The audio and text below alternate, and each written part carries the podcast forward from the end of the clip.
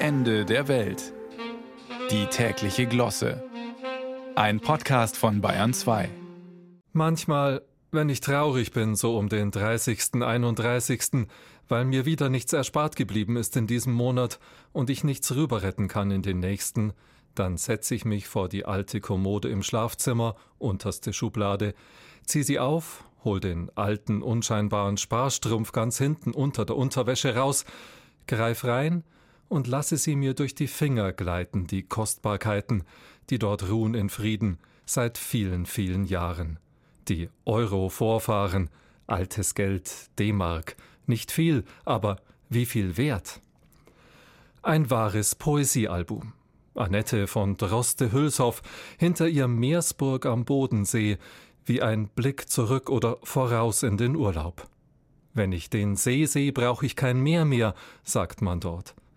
Wenn ich die 20 Mark hab, kann mir jeder 10-Euro-Schein gestohlen bleiben.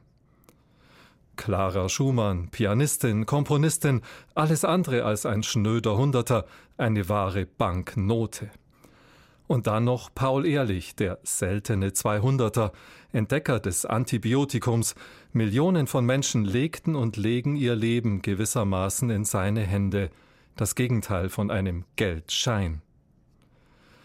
Ein Schatz, mein Schatz. Warum den Drang geben, verraten, umtauschen, in aller Welts-Euros, seelenlos, gesichtslos, mit nichts als ausgestorbenen Bauwerken drauf, nicht mal real? Fantasie, Klassik, Fake-Romanik, EZB, Disneyland, Barockoko. Mein Trost? Ich bin nicht allein. Auch anderswo schlummern noch Annettes, Claras und Pauls unter der Unterwäsche. Und wie viele von ihnen? Über 12 Milliarden Mark liegen noch rum, schätzt die Bundesbank, 22 Jahre nach der Euro-Bargeldeinführung. Wäre das nicht was für den Olaf und den Christian und den Robert?